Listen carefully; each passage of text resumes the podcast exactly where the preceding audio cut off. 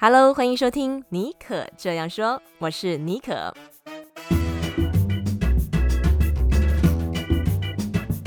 为你注满创意动能，你也可以这样说。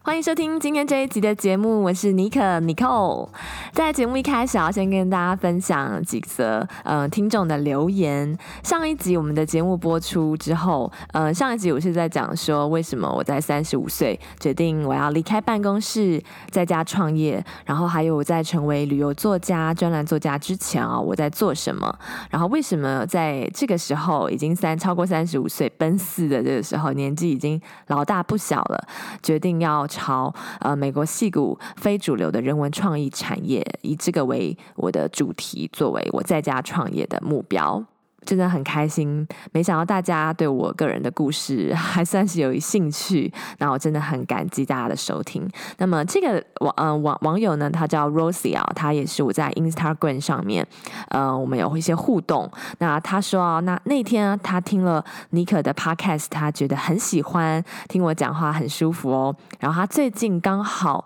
嗯、对于未来的 career 方面有一些迷茫，不知道该不该做。该不该朝哪个方向前进？听了我最新的一集，真的很喜欢，也很有收获，很开心。我自己分享我的经验啊，然后另外一个网友呢，他叫 Gio。他说收听尼可的 podcast 哦，他觉得我做的很有料哦，而且他是在深夜喂奶的时候听，没想到听着听着，就是脑子有活动就开始变太多了，比较兴奋，然后回去睡不着觉。其实我还蛮有趣的，因为我有在发现说，在 Instagram 上面也有另外一个网友，他也是妈妈，好像有一两个小孩子，然后他分享他最近开始喜欢听的一些 podcast 啊。然后有提到我的节目，尼可这样说，他特别说这个节目呢，他觉得嗯，可以用琐碎的时间吸收除了儿歌和故事以外的资讯，然后用不同的角度看待事情。他觉得呃，离开这个全职妈妈的身份啊，可以跟外界接触，透过听节目，然后让自己有被疗愈、被感动的力量。真的很谢谢这些网友的留言，当然啊，也有人在那个 Apple Podcast 上面继续给我五颗星的打分评价留言，那我也非常感谢大家都以你们自己的方式支持尼可这样说这个节目。好，那在五秒钟音乐过后，我们就进入今天的世界职人访谈单元。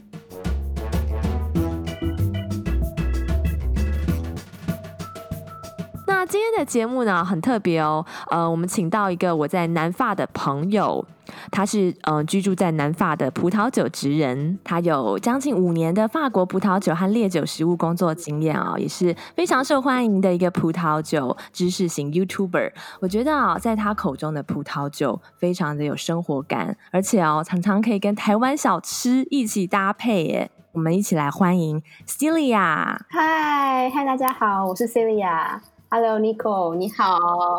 那我们现在是戏骨和南法连线，Celia 也是我之前为了写一篇专栏文章，有请他分享对于法国葡萄酒业的一些观察，然后就认识他，我也被他圈粉。今天真的很开心，可以跟他聊聊他是呃在法国葡萄酒这么多年来的一些经验。那么首先很好奇，就是说我知道其实你在南法。嗯，进入干邑白兰酒和后来到葡萄酒业之前，其实当初在台湾你是诶连葡萄酒都没有喝过的哦。然后本身其实也不是学这个葡萄酒相关的呃领域，法文呃那个时候也没有不会说几句话。可不可以跟我们描述一下你当初哦去法国念书之后是在怎么样的情况之下你进入葡萄酒这个产业？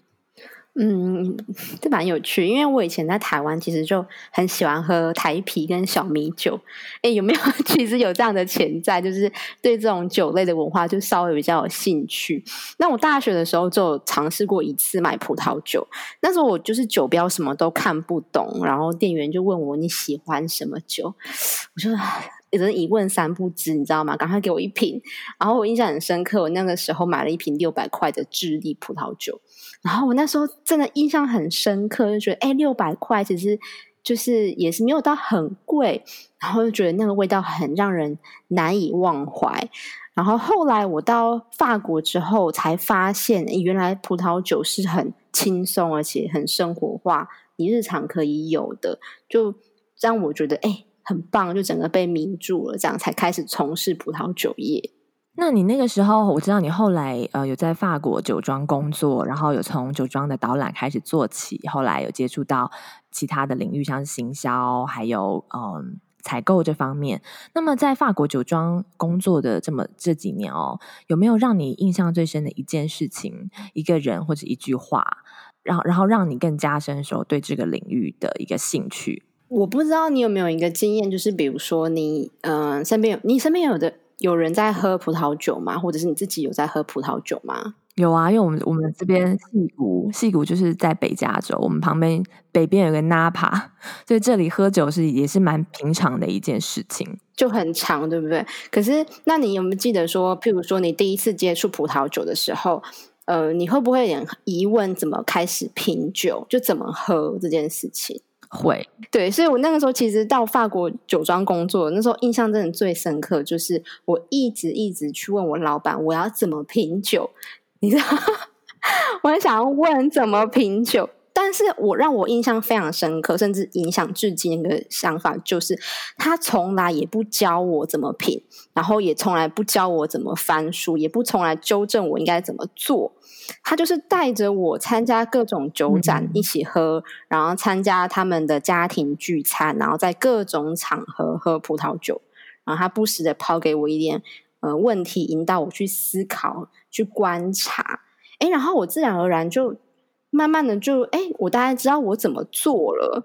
对，然后这样的给我很多启发，所以我在发现，譬如葡萄酒的学习上，其实也可以很轻松。所以像我这次在设计这个葡萄酒线上课程，就把这样的理念放进去。嗯，等于是说有一点比较 street smart，就是说让你去感受，就用你的五官去把它张开去体验，而不是说哎，给你一本书照着一个模式走这样子。对，就是说，Nico，你现在看，拿起你的酒杯，看一下这个酒色，闻一下这个酒香，喝一下，你喝到了什么？嗯、你喝到覆盆梅、樱桃。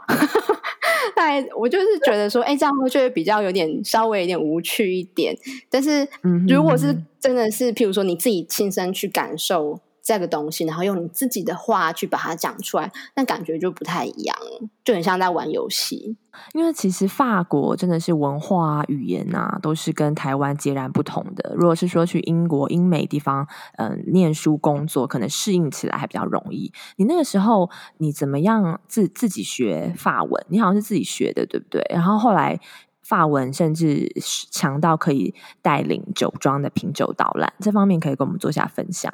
嗯，因为其实我其实，在台湾有学过一些些，但是我跟你说，考过试跟你真的会讲是两件事。就是你会觉得说，哎，其实会考试跟会讲是两件事。所以我那时候到法国，其实要沟通跟生活是非常困难。然后后来真的是逼迫我去学法文，增进法文的一个方式，就是直接开始工作。然后，因为以前在学生时期的时候，你总会给自己很多犯错的借口，就说啊，反正我还小，没关系，讲错没关系啦。但后来你真的去工作的时候，你就会发现你在职场上面没有给自己太多可以犯错的理由，所以你就是 push 自己不断的往前进。然后我那个时候就是用法语去考 WSET 的课程。所以就恶补了很多葡萄酒相关的法文单字，嗯、对，然后就慢慢的就可以，等于是说融入那个环境。对，因为你每天就是被强迫着要讲话，不然你的客人看着你，然后 你在那边发愣的时候，就觉得很尴尬。嗯 然后很多人认识 Celia，可能是因为他在嗯，应该是二零一五年左右，你创造、你创立了 Celia 的葡萄酒之旅这个自媒体品牌，在 YouTube 上面也是嗯很受欢迎。然后我自己也会去看你的影片，这样子。那你一开始好像是以文字为主，后来加入一些影音。然后那个时候，你其实你还在酒庄工作，你这几年就是从从斜杠，然后到现在比较是一个专职的内容创作者。这一路上你学到的三件事情。是什么？也许哎，不见得是跟葡萄酒最直接相关的，可能是一个身为呃自媒体经营者的心得。哦，我觉得第一个就是时间管理，你有没有同意？就是我觉得做自媒体真的是时间管理很重要。哎，就你每一天，譬如说你要做什么事情，你可能要维持产出一支影片，你的工作的频率。所以我觉得对于时间管理上面，我自己有自己的一套。呃，譬如说也没有到很厉害，可是我有一个自己的心得这样子。那第二个呃，学到的东西应该是说故事的能力，因为譬如说呃，我们可能想要分享一个假设葡萄酒知识，像是香槟怎么做的，好了，就是这个东西。可是你如果直接跟大家解释说，嗯、哦，香槟就是要分第一次发酵，巴拉巴拉，然后第二次发酵，巴拉巴拉，那就会大家就看不下去，那就会很无聊。可是，你如果用说故事的方式，用另外一种方，就是更轻松的模式，让大家哎可以自然而然、很轻松的吸收，那它成效就会很不一样。然后第三个，我觉得我学到的，因为 YouTube 毕竟是一个蛮大的平台，所以你会接触到很多是你同温层以外的人，因为你的影片可能会被 YouTube 推。献给任何世界各地的人，所以我觉得可以接触到同温层以外的人，是对我来说是很大的收获。因为你不管同不同意他讲的话，他都是给你这样的一个回馈，所以他让我练习如何用更开放的心跟大家沟通。然后我觉得这个是我收获到觉得嗯很值得的地方。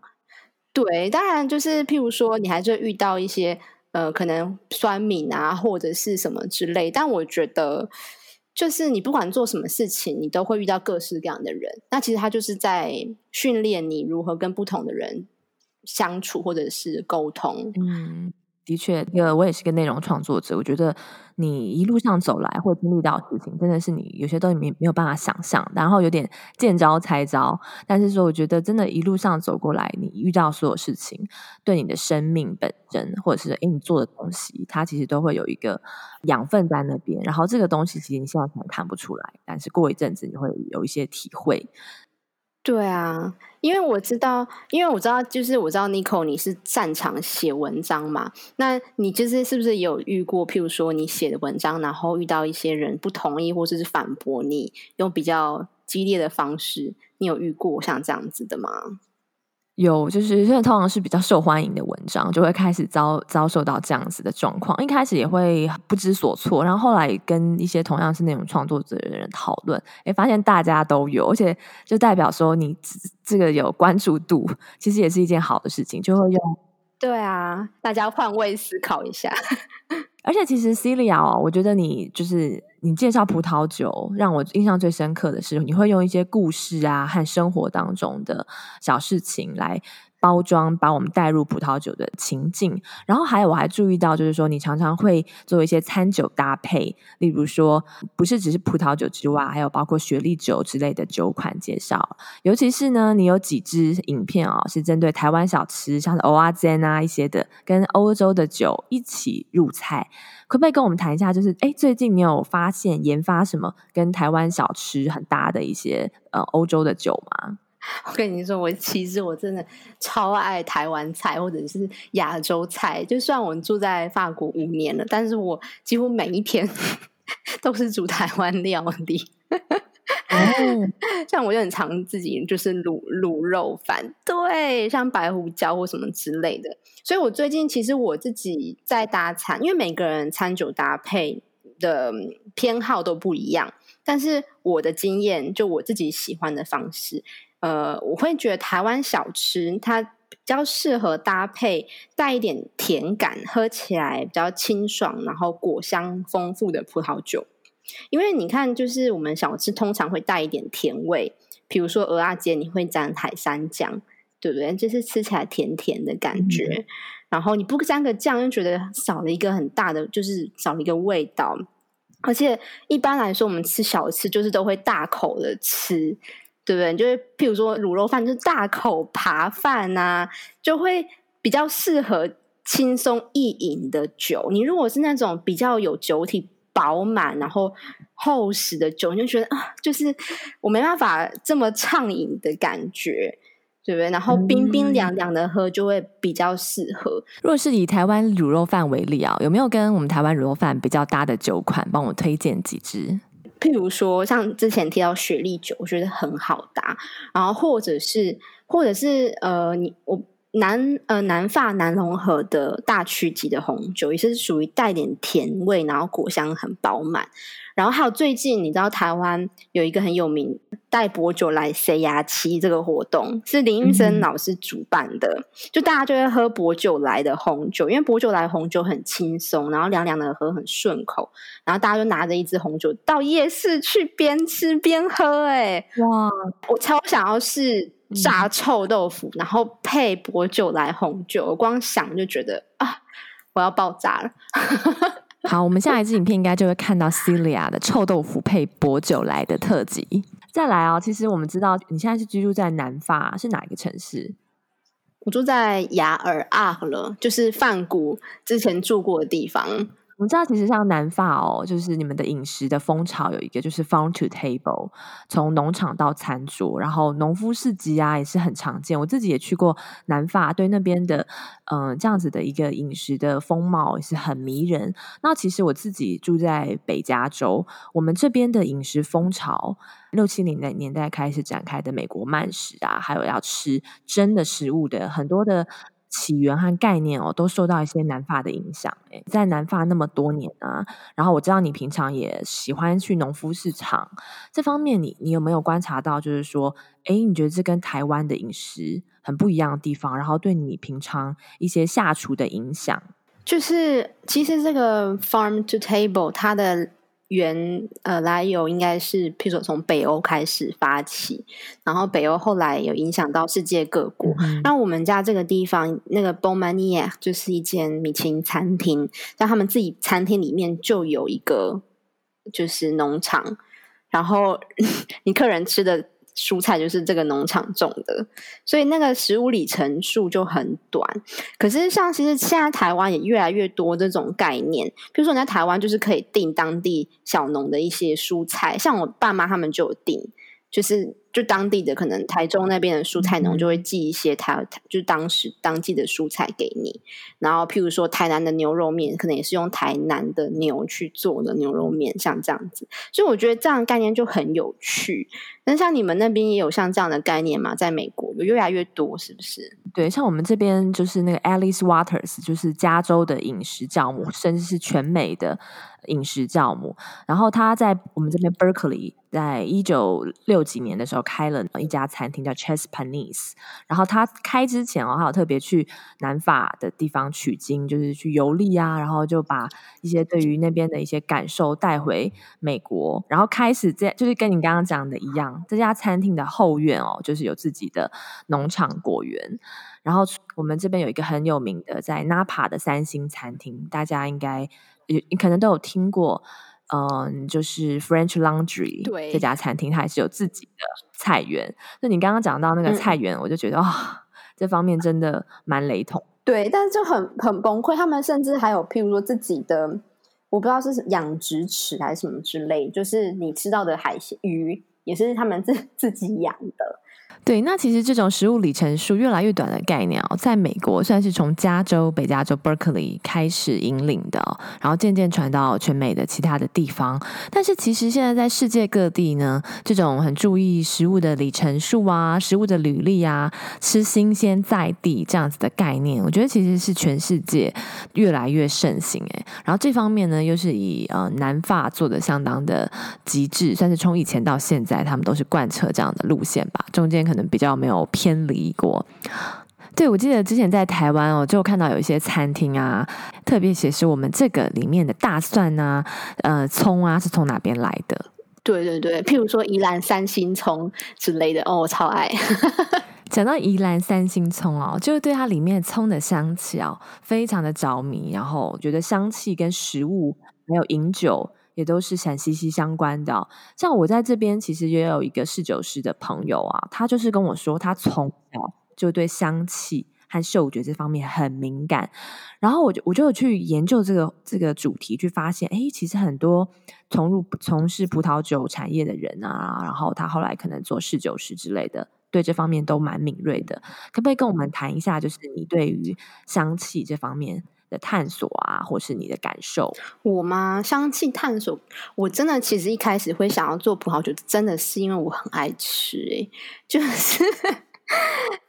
对，真的是因为我就是，譬如说，呃，每个人譬如出去旅行，然后你记忆一个地方的方式，可能是旅伴，或者是风景，或者是纪念品。我是吃，就你只要想到过去的回忆，就是我在那边吃了什么，然后那个味道会很明，就是很明确。可是我真的开始理解，对于香气的探索跟感知这件事情，其实是呃前阵子。我开始喝北欧的浅焙咖啡，你有在喝浅焙咖啡吗？有。我觉得浅焙咖啡就是我们这边前几年有开始一个风潮，就是第三波咖啡浪潮。它是把咖啡不要烘的太久，颜色比较淡，然后可以把咖啡的酸性还有一些呃香嗯一些花香的一些 notes 比较显示出来。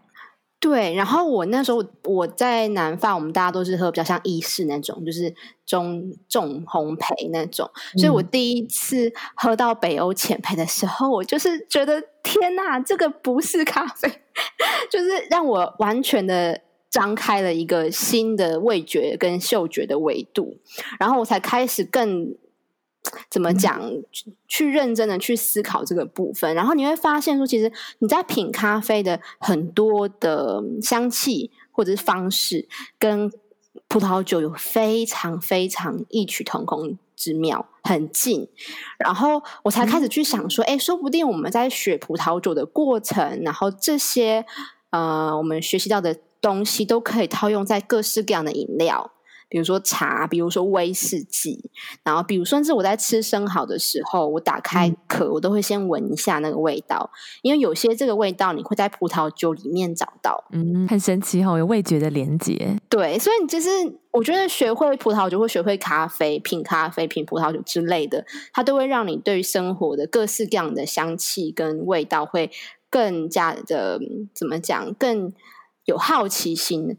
其实你是从喝北欧咖啡这个让你触类旁通，对，我会觉得咖啡真的很有趣，打开一个新的维度跟想象。我觉得下次我可以跟你学一点咖啡，因为我知道你也很喜欢咖啡。我们等你下一个频道哦，那个 Celia 的咖啡之旅。哎，像现在就是，其实法国也算是慢慢从疫情走出来了。那我知道前一阵子疫情很严重的时候，你有在进修一些嗯、专业的品酒课程啊，像是好像是南法融合的课程，是不是？嗯、然后有。开始在筹备自己的个人的品酒课程，很厉害。不但是有自己的 YouTuber 品牌，还把这个嗯葡萄酒的品饮文化，透过课程比较系统性的方式，让更多人认识葡萄酒文化。那我其实最近有在上葡萄酒的嗯 Critical Wine Tasting 的课程。之前都觉得说喝葡萄酒这件事情很有仪式感的事情啊，然后很多专业的一些术语，但其实我发现它里面哦，反而是说。其实不用喝醉，喝每一口，要你甚至要吐掉，维持清醒，你才能够比较理智、客观的去品味，还有去 judge 你每喝的每一个酒的它的 quality。那我很好奇，就是说，因为你本身就是很会说故事，然后你接下来的这个个人的品酒课程呢，你会用什么样的方式哎介绍葡萄酒？我其实那时候在疫情的时候，我就在想说，我要怎么样不出门，然后对南法酒又有更深入的了解。因为我在南法住了三年了吧，所以我就报名那个融合大师的课程，然后最近就考过了，耶、yeah! 然后所以就在跟 就觉得对，然后我就跟呃优塔合作，然后推出线上课程。那我那时候在规划课程，一个我觉得比较特别的地方，就是我会用引导的方式。就是一步一步的去鼓励你，然后带领你去探索葡萄酒，就是有别于可能坊间一般的课程会先直接从呃葡萄品种啊、产区啊开始。可是其实葡萄的品种，呃，比如说 Cabernet Sauvignon 好了，可能对于完全没有接触过酒的人来说，这是一个非常难记忆的名词。所以我会希望是从嗯人，就是人开始，从开始喝开始。所以，我们前两章就会很专注鼓励跟陪伴你去说出你喝到葡萄酒的感觉，然后再带你身临其境的到南法的酒庄，然后我去会告诉你说你为什么会闻到跟喝到这些味道。那这个时候你就会记住了，你就会记住说哦，原来我那个时候闻到的，嗯、呃，比如说我阿嬷煮的那个乌梅汁的味道、乌梅汤的味道，哦，是原来是因为怎么样怎么样怎么样。啊，那那这时候你就永远都不会忘记。如果你真的理解了，你就可以融会贯通的在生活中使用，嗯、不管是餐酒搭，或者是跟你的朋友分享。那所以我，我其实我的开课最后的目的，就是我希望最后能够侃侃而谈讲葡萄酒的人，不是我，我只是个引路者，而是你，就是你将能够。具有讲葡萄酒故事的能力。哇，这听起来真的很特别。因为我现在上的课也是一开始真的是从葡萄酒的种类开始。你的这个方式呢，等于是用一个生活情境的，哎，把大家自然的带入到那个世界里面啊，很期待，很期待。你现在这个课程应该是预计九月初的时候会上线，是吗？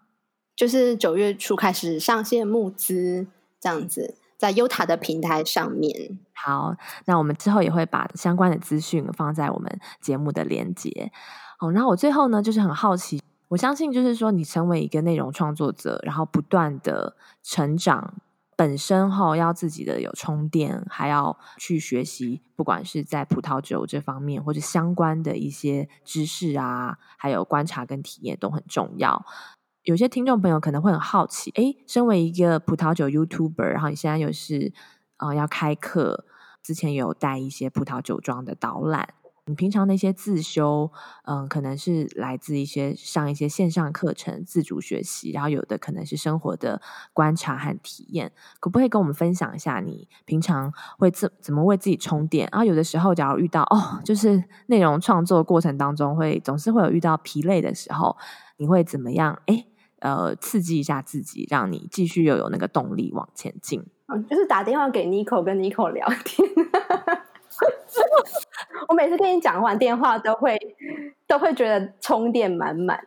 这是一个方式，就是跟你朋友聊天是一个方式。然后另外一个，我觉得如果你真的想要维持你的生产力的话，那个重点就是你要规律，就是你要安排自己的一天。那比如说，我今天就安排了三件我要完成的事情。然后做完之后呢，我就会说：好，我今天结束了，我要放空，我要耍废。我觉得适时的耍废是非常有帮助的。对，我也是这么认为，适时的耍废留白，嗯、是充电的最好的方式之一。因为如果你一直处在 output，然后一直去创作、创作紧绷的状态，其实很快哦就会被耗尽，那个灵感的泉源就会被掏空。对，而且而且，其实我觉得做自媒体，你就可以一直尝试不同的东西。嗯、比如说，我现在除了做葡萄酒之外，我也对咖啡或者对茶有点兴趣，因为你人会不断的长大嘛。那你们可以想象说，因为葡萄酒是酒精饮品，所以如果有一天我可能要想要怀孕生小孩，我就会有一段时间不能喝酒。所以我就会想说，哎，我说不定可以开始涉猎一些非酒精的饮品，嗯、或者是去做一些更多。呃，可能葡萄酒相关或者是以外的事情去做一些连接，这样子，或者是就是我最近发现啊，台湾有很多，就除了葡萄酒以外，有很多农产品会拿来酿酒。你有喝过吗？台湾的梅酒，然后还有台湾小米酒，甚至是百香果酒。我最近收到一个一个人的来信，就说他们酿了一些百香果酒，很好喝。然后还有凤梨酒，有没有觉得很厉害？然后我其实有个心愿，就是除了呃介绍国外的葡萄酒到台湾，我也希望有一天我可以介绍台湾的酒，不管是任何类型的酒，然后到国外，这也是我一直很想做的事。嗯，诶，这真的可以耶！我印象中你好像有把台湾的拌面、泡面介绍给欧洲那边的朋友，对不对？然后你有制作影片。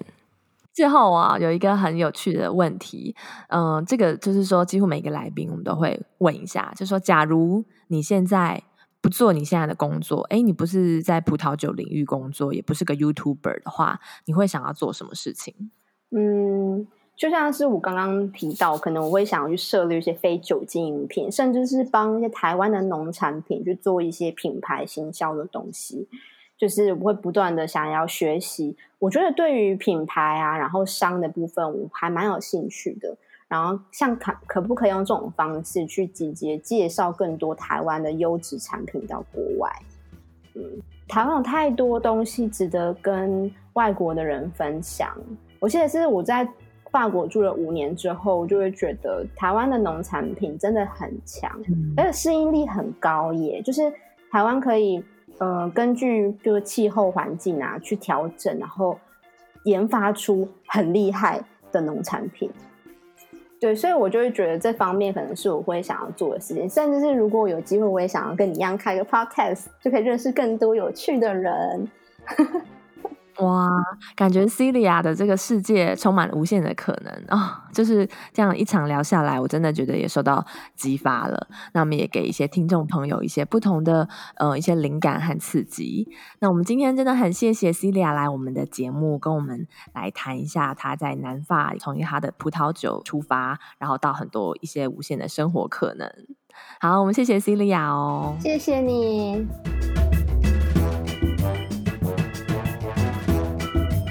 希望你喜欢今天的节目对谈哦。我觉得葡萄酒其实很神奇，在我自己开始上了葡萄酒的品评课程之后啊，我真的觉得葡萄酒就像是一起永远说不完的故事。当你喝了越来越多，品尝了不同的酒之后呢，你就会发现葡萄酒真的是一个很奇怪的东西哦。它有的时候真的能够反映，嗯，在哪个地方种植和酿造地区的那个气质和民族的性格，比如。说啊，嗯，像我最近就蛮喜欢 Chardonnay，呃，一款白葡萄酒。但同样的一款 Chardonnay 哦，在加州 Napa 产的风格，就喝起来你就会觉得它比较直爽、明朗、直接的感觉。但是如果是法国勃艮第产区的话，就比较含蓄、